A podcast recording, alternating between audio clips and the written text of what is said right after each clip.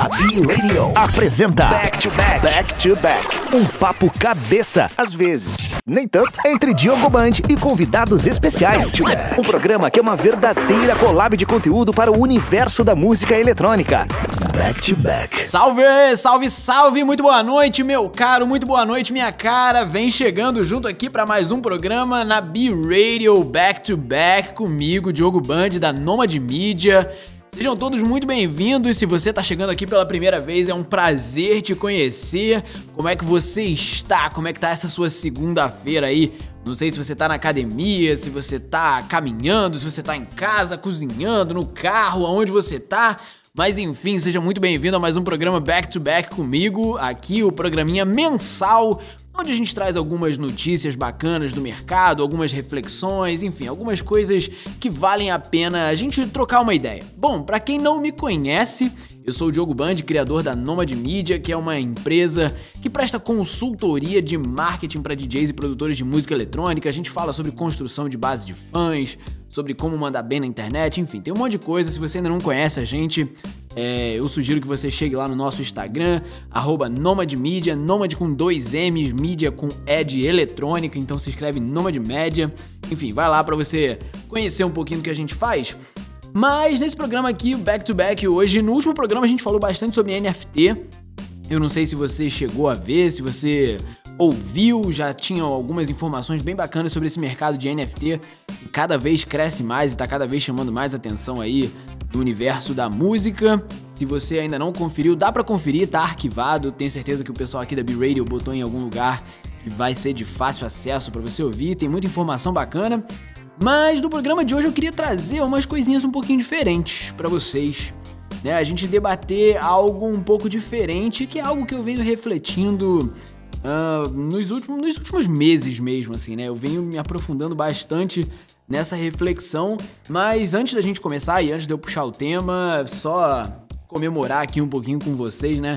Parece que as coisas estão começando a voltar ao normal, pelo menos mundo afora. E eu espero que aqui pra gente muito em breve, então isso é muito bacana. Fico muito feliz em ver. Já tem clientes meus tocando aí é, no exterior, então é muito bom ver a galera voltando ativa. Graças a Deus, né? Tava na hora já, tava na hora. Putz! Mas enfim, aqui no Brasil, nossa hora vai chegar e a gente já já vai se encontrar por aí nas pistas, Brasil afora. Bom, mas vamos lá. O que que eu, o que que eu queria trazer para trocar uma ideia aqui com vocês? E o que, que é a brisa que eu entrei aí nos últimos tempos, que eu gostaria de muito conversar com vocês mesmo, e se isso for interessante para você, que depois você vá lá trocar uma ideia comigo dentro do Instagram da Nomad Media. Eu gostaria muito de conversar com você, sou sempre eu que respondo lá nos inbox, comentários e tudo mais. Então seria muito legal conversar com você mesmo. Que a brisa é o seguinte. Eu, dentro da minha consultoria de marketing, é uma das coisas que eu sempre falo com os meus clientes é que um artista sem fãs é a mesma coisa que uma empresa sem clientes, né? Um artista não se sustenta sem fãs, não se sustenta sem galera que realmente apoie a carreira, compre as coisas, é, busque ir a shows, enfim. Não, não se sustenta sem ali uma base de fãs. Assim como uma empresa não se sustenta sem cliente, né? Uma empresa sem cliente é um hobby, não é um negócio.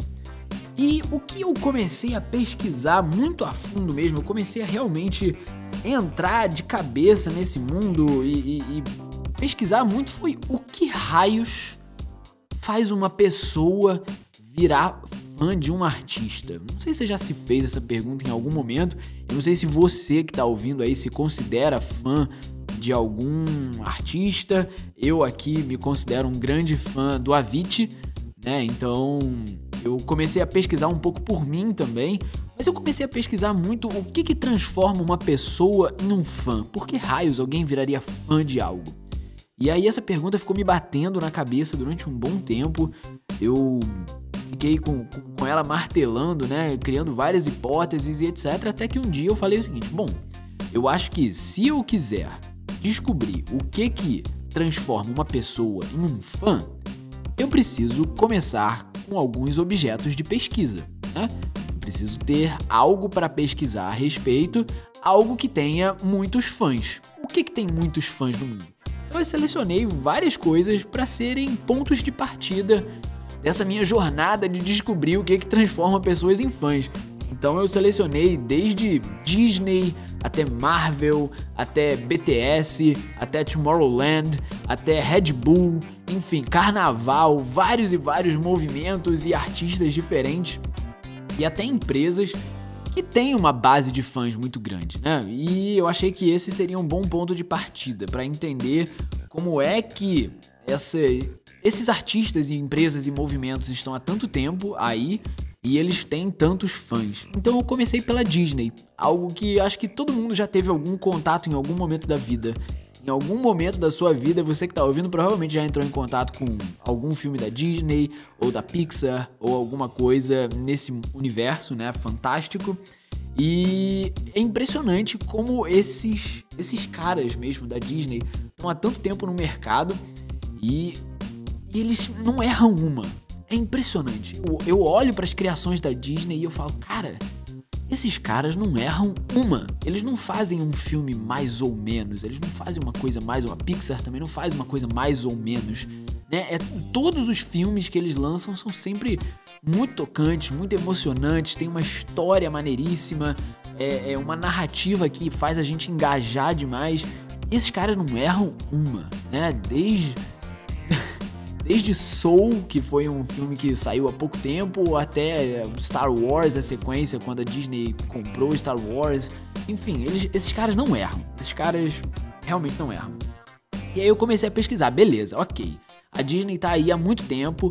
Vamos, fa vamos fazer uma pesquisa de o que que fez com que a Disney se sustentasse durante tanto tempo e realmente tivesse uma base de fãs, né? Você vê pessoas usando camisas do Mickey Mouse e etc. por aí, pessoas que são loucas para ir nos parques, enfim, é, você vê realmente uma galera que tem um desejo muito grande pela Disney. Então eu comecei a pesquisar o que, que na Disney faz com que essa galera tenha um desejo tão grande é, pelo, pelos produtos Disney e pelas coisas da Disney.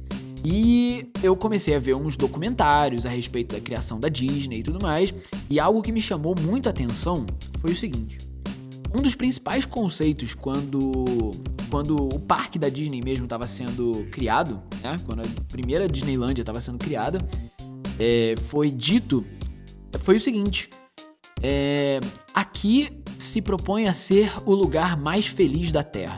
Então eles já começam com um conceito muito legal, né? Eles já começam aí com uma ideia muito bacana.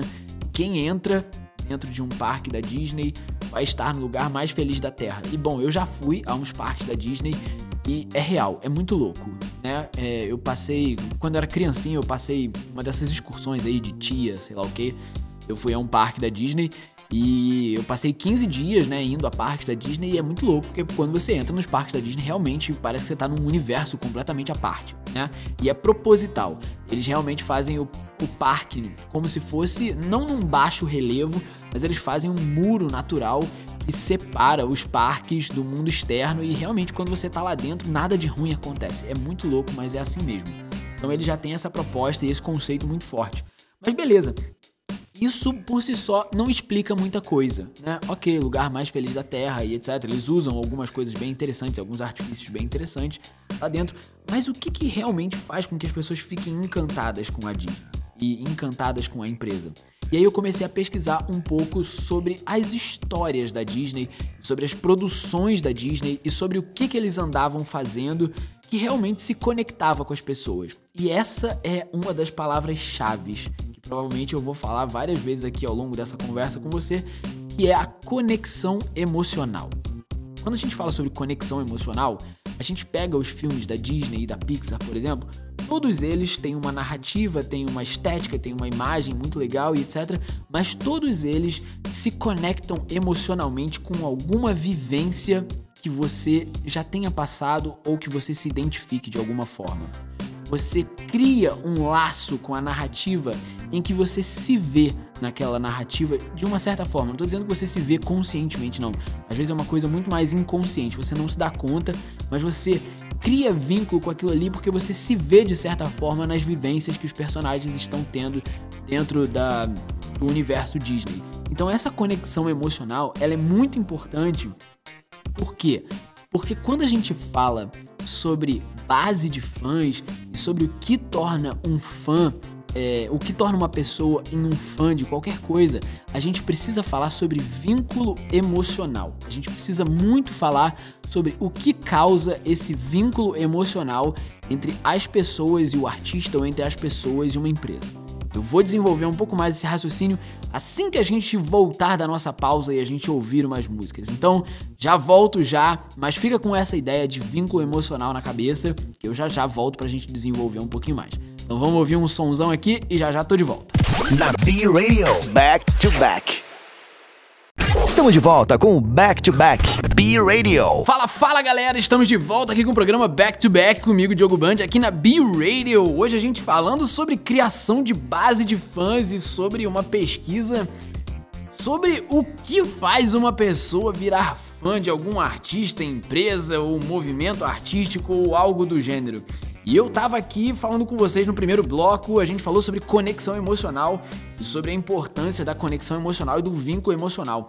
Bom, e eu tô aqui é, com algumas anotações que eu gostaria de conversar com vocês, porque sim, gente, eu sou meio velha guarda mesmo, eu anoto as coisas em papel, com caneta e tudo mais. E eu tô aqui rodando o meu caderno das anotações que eu tava fazendo a respeito desse estudo. E tem algumas coisas bem interessantes que eu gostaria de falar com vocês. Eu até peguei, separei aqui algumas algumas coisas pra gente trocar uma ideia. Então vamos lá, quando a gente fala sobre conexão emocional, né?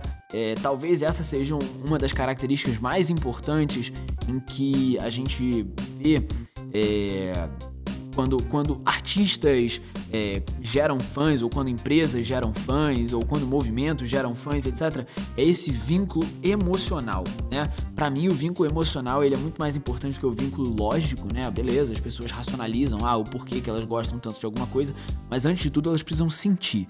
Então, o vínculo emocional é muito importante. E aqui, no dia 22 de março, né, eu tava estudando alguma coisa sobre ainda Disney e tudo mais, tem aqui algo que eu gostaria de ler para vocês na íntegra e, e, vamos discutir um pouquinho sobre isso. Bom, eu tava falando sobre a seguinte hipótese: que empresas, artistas e movimentos culturais que geram fascínio e fãs podem gerar por conta de conseguirem proporcionar a estas pessoas um ambiente ou um ecossistema que permite com que essas pessoas possam sentir, elaborar e expressar emoções internas sem as pressões e constrangimentos normais da sociedade e do cotidiano. O que, que isso significa? Quando você para para pensar, por exemplo, vamos pensar aí em festivais de música eletrônica, tá? Ou Disney ou carnaval, por exemplo. Vamos pensar mais ou menos nesses nesses nesses ambientes. Vamos pensar num show seu, tá? Um show legal aí. Bom, é, o que, que eu quero dizer sobre esse ecossistema que permite as pessoas expressarem sem as pressões do cotidiano? Por exemplo, vamos supor aí que um, um homem mais velho vá à Disney e quando ele tá na Disney, ele se comporta de uma maneira mais infantil. Ele entra muito em contato com a criança interior dele, ele se comporta de uma maneira mais infantil, mais brincalhona, bobona, né, com riso solto e etc. Ou alguém que vai a um festival de música eletrônica e pula pra caramba, curte horrores, grita, chora, se emociona, arrepia e etc. Ou alguém que vai para um carnaval, curte pra caramba também, ou começa a beber às 9 da manhã e etc. O que, que eu quero falar sobre não viver as pressões do cotidiano? Quando você bota esse mesmo comportamento dessas pessoas dentro de um festival ou dentro da Disney ou dentro do carnaval, esse comportamento ele não é nem um pouco julgado, né? Ele é quase que esperado, né? É quase que esperado que alguém que vá para Disney se comporte de uma maneira mais brincalhona. É quase que esperado que alguém que vá para um festival de música eletrônica é, pule, grite, curta pra caramba, dance até o pé ficar doendo e tudo mais. É quase que esperado que alguém que tá no carnaval comece a beber mais cedo do que beberia normalmente. Mas quando você pega esse mesmo comportamento e você bota num dia a dia, entre aspas, comum, esse comportamento ele sofre muita pressão, ele sofre muita, é, é, muito julgamento da sociedade em si, dizendo que esse é um, julga, é um, um comportamento, entre aspas, errado. Então é, é, interessante a gente ver que esses comportamentos eles, ele, e essas emoções que essas pessoas estão expressando e elaborando naquele momento, elas são emoções que já estão dentro delas, né? Elas são emoções que já vivem dentro delas, elas são coisas que já vivem é, no interior dessas pessoas, elas só não tinham algum lugar em que elas podiam expressar livremente aquilo ali. E na Disney, ou no festival de eletrônica, ou no carnaval, existe um ecossistema que permite aquilo ali ser vivido sem as pressões do cotidiano. Então você já começa a falar sobre uma conexão e um vínculo emocional no sentido de que tem muito artista que fala: ah, eu quero causar é, felicidade nas pessoas. Beleza, mas é, tem uma, uma sutil diferença entre você causar felicidade e você permitir que a pessoa seja feliz. É um pouco sutil, mas eu espero que vocês comecem a entender um pouquinho dessa sutileza. E aqui eu elaborei um pouco no sentido de diferença entre causar emoção e permitir sentir algo. Bom, eu primeiro botei uma hierarquia no sentido de que permitir sentir algo eu acredito ser mais forte do que causar algo. E aí eu dei um exemplo aqui no seguinte sentido, né? Mais uma vez indo para lá para os parques da Disney, porque nesse momento eu estava estudando muito da Disney. Monta as montanhas russas dos parques da Disney, elas causam medo e adrenalina, ou seja, elas causam uma emoção. Mas você não vê uma pessoa, tipo, hiper mega fã de, de uma montanha russa ou algo do gênero. Já a Disney per permite você voltar a ser uma criança e se divertir. E muita gente vira mega fã da Disney. Então é esse lance, a diferença entre causar e permitir as pessoas a sentirem algo. Então, é, tem mais algumas anotações em que a gente continua falando da Disney aqui, que a Disney evoca a emoção das pessoas, aguçando todos os sentidos dessas pessoas e surpreendendo nos mínimos detalhes. Então, realmente a gente se preocupar com os detalhes do que a gente faz e o que que cada detalhezinho de cada coisa vai causar de sensação ou permitir as pessoas sentirem é muito importante. Então, quando a gente fala sobre vínculo emocional, né, voltando mais uma vez a essa conexão emocional, a gente pode entrar no reino em que a gente fala do seguinte sentido, em que a conexão emocional que você vai fazer com as pessoas para elas virarem fãs de você vai ser profunda no sentido de que você, entre aspas, vai ajudar a essa pessoa a talvez elaborar algo que está dentro dela que ela nem tinha tido contato antes ou ela nem sabia como expressar. Por isso que é tão importante você ter, por exemplo, é, uma mensagem clara, um conceito claro ou alguma coisa nesse sentido. Como é que a gente pode racionalizar isso? Se eu pegar, por exemplo, o exemplo do BTS, não sei se vocês já ouviram falar, que é uma banda de K-pop faz um sucesso danado, primeiro é contraintuitivo, né? Você parar para pensar que uma das um, dos conjuntos de artistas que mais vendem no mundo, que tem fãs loucos no mundo, né? Fãs que realmente são fanáticos de verdade, é uma, uma banda de pop coreano, né? Porque, pô, pelo amor de Deus, quem é que fala coreano? É, é um, um espaço amostral muito pequeno, mas eles têm fãs assim, realmente muito forte. E o que, que faz com que essa galera tenha esses fãs? Eu tava pesquisando sobre o BTS e tem, tem uma conferência, se eu não me engano, a cada seis meses da empresa que gerencia o BTS, falando um pouco sobre os resultados e tudo mais. Em uma dessas conferências, o presidente falou sobre um dos conceitos chaves do BTS, que é a música que cura. Música que cura. Eu achei incrível. Por quê? Porque isso, além de você poder explorar é, um universo muito grande de conteúdos e de como você pode fazer certos tipos de conteúdo, a gente vê uma conexão claríssima entre esse conceito e a base de fãs do BTS. Como assim? Eu vou tomar muito cuidado em como eu vou, vou botar as palavras nesse momento e eu gostaria de não ser mal interpretado, é, mas vamos falar no seguinte sentido. Quando a gente fala sobre música que cura e sobre a base de fãs do BTS, a gente fala sobre uma base de fãs que, entre muitas aspas, precisa dessa cura, né? São pessoas que já viveram alguma coisa na vida, são pessoas que estão passando por algum momento de dificuldade ou já passaram, e elas, entre aspas, precisam dessa cura. Então, quando a gente tem um conceito muito forte e a gente mais uma vez fala sobre conexão emocional, é você entregar algo para quem precisa daquilo que você está entregando. Então, esse exemplo do BTS eu acho muito bom no sentido de que quando a gente fala sobre a música deles, que é uma música que cura, eles se conectam diretamente com todo mundo que, entre aspas, precisa dessa cura. Pessoas que já passaram por momentos difíceis, por coisas difíceis na vida. E se você traçar um paralelo com toda a base de fãs deles, a maioria dos fãs realmente muito ávidos precisava desse tipo de mensagem que o pessoal do BTS passa que é incrível. Eles passam muitas mensagens muito bacanas sobre autoconfiança, amor próprio, sobre você ter um propósito na sua vida, sobre você não deixar os fantasmas do passado assombrarem o seu futuro e não deixarem ele modelar quem você vai ser lá na frente e você ser uma pessoa que luta para ser melhor e etc. Então, enfim, eles têm muitas mensagens muito legais e eles se conectam diretamente com quem precisa desse tipo de mensagem e são mensagens muito verdadeiras porque os próprios integrantes do BTS já passaram por momentos complicados. Então eles têm propriedade de falar esse tipo de coisa. Então quando a gente fala sobre vínculo emocional, sobre conexão emocional, é realmente nesse sentido de você entregar algo que você vai ajudar outra pessoa a elaborar emoções e a permitir sentir. Desde o momento de que, poxa, eu já passei por esse tipo de problema também e tá tudo bem, isso não modela quem eu sou daqui para frente, eu posso ser uma pessoa melhor. Eu não sei se isso tá fazendo sentido para vocês, mas quando a gente fala sobre isso, a gente entra numa outra sutileza eu vou falar um pouquinho mais a fundo no nosso próximo e infelizmente último bloco, depois da gente ouvir mais algumas músicas. Então eu volto já já, galera. Você está ouvindo na B-Radio Back to Back. Estamos de volta com o Back to Back B-Radio. E estamos de volta aqui para o nosso último, infelizmente, bloco do programa Back to Back aqui na B-Radio comigo, Diogo Band.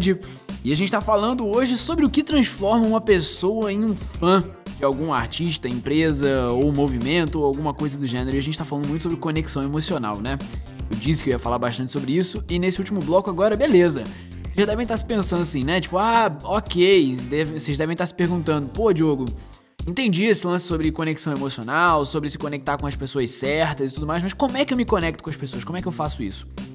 Bom, eu acredito que conexão emocional ela só acontece quando a gente está num estado de, entre aspas, vulnerabilidade. Qual? O que, o que eu quero dizer com isso? Quero dizer vulnerabilidade no seguinte sentido: que você só se conecta emocionalmente com outra pessoa quando você mostra as suas emoções. Como assim? Você só vai se conectar emocionalmente com alguém, meu caro ou minha cara que está ouvindo aqui esse programa hoje, quando você mostrar para outra pessoa é, quais são os seus valores, quais são as suas crenças, o que, que você pensa, como é que você sente as coisas. E aí as pessoas elas vão se identificar com isso que você diz. Então vão se identificar de alguma forma. Vão se identificar ou no sentido de ah, eu, eu penso parecido com esse artista, ou eu precisava ouvir o que esse artista tá falando, ou eu gostaria de ter o espaço que esse artista é, tem para falar isso que ele tá falando. E a gente não fala somente de coisas é, ah, hiper filosóficas e profundas e etc. Não, não gostaria de causar essa confusão. Eu gostaria de mostrar que, por exemplo, você falar sobre diversão, sobre curtir a vida, sobre fazer festa doidado e etc. também é um certo tipo de conexão emocional, porque pessoas que também pensam isso, pessoas que também querem curtir muito a vida, vão se conectar emocionalmente com você e vão se sentir representados pelo que você fala. Então, você expor aquilo que você pensa, sente, acredita, a meu ver, é uma das únicas maneiras de, se você, de você conectar emocionalmente com uma pessoa. Vamos pensar no seguinte, no seguinte cenário, né? Vamos supor, você tá indo para alguma festa ou tá indo em algum evento que você não conhece muita gente. E aí nesse evento você acaba por conhecer, sei lá, um cara ou uma menina ou enfim, e começa a trocar uma ideia com essa pessoa e qual geralmente é o primeiro movimento que as pessoas tentam fazer quando elas estão se conhecendo? Elas tentam buscar coisas em comum, né? Porque a gente tende a gostar de pessoas que têm algo em comum com a gente. Então, para você fazer com que as pessoas gostem de você, artista que está ouvindo isso, o legal é você mostrar aquilo que você acredita, sente, pensa. Porque outras pessoas que também têm esse grau de similaridade com você vão se identificar vão falar: Poxa, essa pessoa tem coisas em comum comigo. E quanto mais pontos de conexão nesse sentido a gente conseguir é, oferecer para os fãs, melhor. Porque aí os fãs vão se conectar cada vez mais com a gente. E quando a gente se conecta através de vivências, através de emoções, através de crenças, através de valores, aí sim a gente tem um grau de conexão forte com as pessoas. E quanto mais forte for esse grau, mais a gente pode é, considerar essa pessoa um fã nosso. Mas aí entra uma última sutileza e foi algo que me deu um insight nos últimos dias mesmo. Que eu falei, tipo, caramba, ok, conexão emocional, tudo bem, é, isso é forte, ok, mas eu acho que tá faltando algo ainda. O que, que tá faltando? O que, que realmente ainda. Eu, eu achava que tinha um buraco ainda, né? Eu, eu, eu tava gostando da hipótese, mas eu achava que tinha um buraco ainda. E olha, eu não quero dizer que esse estudo tá concluído ainda não, tá? Ainda falta muita coisa. É, eu ainda vou continuar nesse estudo durante muito tempo. E se vocês gostarem desse tema, eu sugiro que vocês me acompanhem mais uma vez lá no Instagram da Nomad Media, que eu tenho falado bastante, né? É só você me encontrar lá, arroba Nomad com dois M's, mídia com E de eletrônica e o D de Nomad é mudo, Nomad Media. E, bom, eu vou continuar compartilhando esse, esses, esses estudos, mas o que, que era essa última sutileza que para mim tava faltando? Que eu achei que, putz, ainda falta algo, não tô satisfeito com só conexão emocional, com só expor esses valores e etc. Mas aí entrou a seguinte ideia: que todo grande artista, todo artista que tá em algum lugar de muita exposição e tem uma base de fãs grande ou empresa tenha uma base de clientes grande, né, como a Disney que tem fãs e tudo mais, todos eles inspiram as pessoas. E inspirar, para mim, foi a sutileza que faltava. Porque a gente pode confundir muito inspirar com motivar, né? Ah, fazer alguém ficar motivado a fazer alguma coisa, vamos lá, uhul e tal, isso aqui. Mas inspirar é um pouco mais sublime, é uma coisa um pouco mais sutil, no sentido de que inspirar, quando você, artista, inspira alguém, né, essa pessoa sente algo quase que divino mesmo. Se você olhar lá no, na definição do que, que é inspirar, tem um certo quê de divino mesmo, né? E aí, sem entrar num papo muito oba-oba, mas tem um certo quê de divino. Você inspira alguém ou a ser uma pessoa melhor, ou a acreditar em algo, ou a, a, a realmente lutar por alguma coisa. E aí é diferente de motivar. E a gente mais uma vez não entra nesse lance do inspirar, ah, só serve coisa extremamente filosófica. Não. Por exemplo, se a gente pega aí o Vintage Culture, né? Ele tem aquele lance do Never Stop Dancing, ou seja, tipo, curte a sua vida adoidado e vamos que vamos fazer festa até não dar mais. Então, o que, que ele está inspirando as pessoas ali?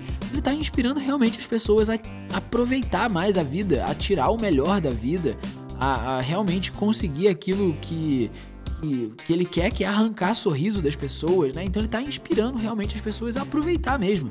E a gente pode olhar para diversos outros artistas que estão em posição de muita exposição, né? como por exemplo a Anitta, né? A história da Anitta, que vem de periferia e hoje em dia é uma mega empresária, inspira demais. A gente pode olhar para Pablo Vittar também, a gente pode olhar para milhões de outros artistas e outras artistas que têm essa, esse quê de inspiração. Então, esse, essa para mim era a grande sutileza que eu acho que estava faltando, né? grandes artistas têm esse poder de inspirar as pessoas de fazer com que elas sintam realmente inspiradas a fazer algo, a viver sua vida da melhor maneira possível.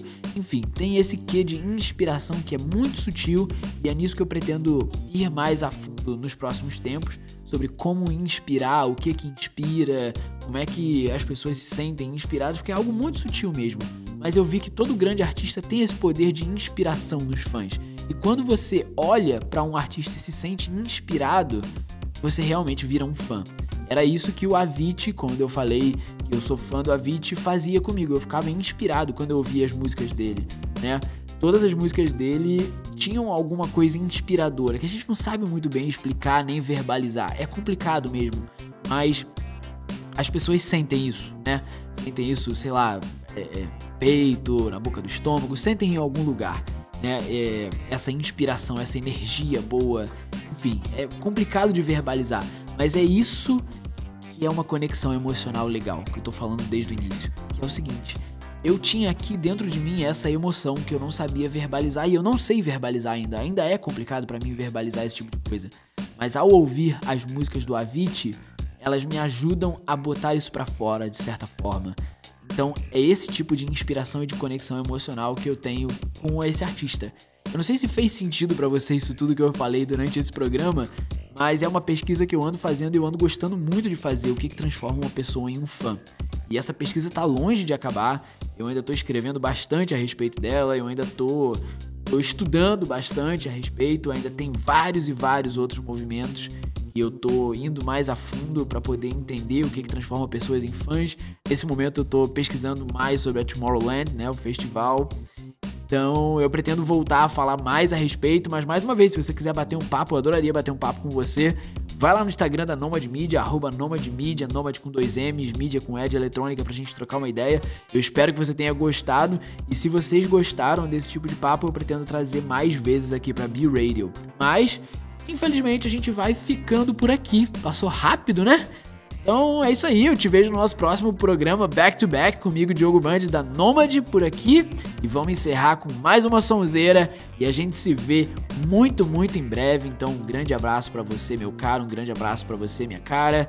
Se cuidem, porque já já a gente vai se ver por aí nas pistas novamente. Então, forte abraço e até a próxima. Tchau, tchau. Você ouviu Back to Back, Back to Back. Conteúdo colaborativo para o universo da música eletrônica. Toda segunda, nove da noite, com Diogo Band. Back to Back, produto exclusivo. B-Radio, music for all people.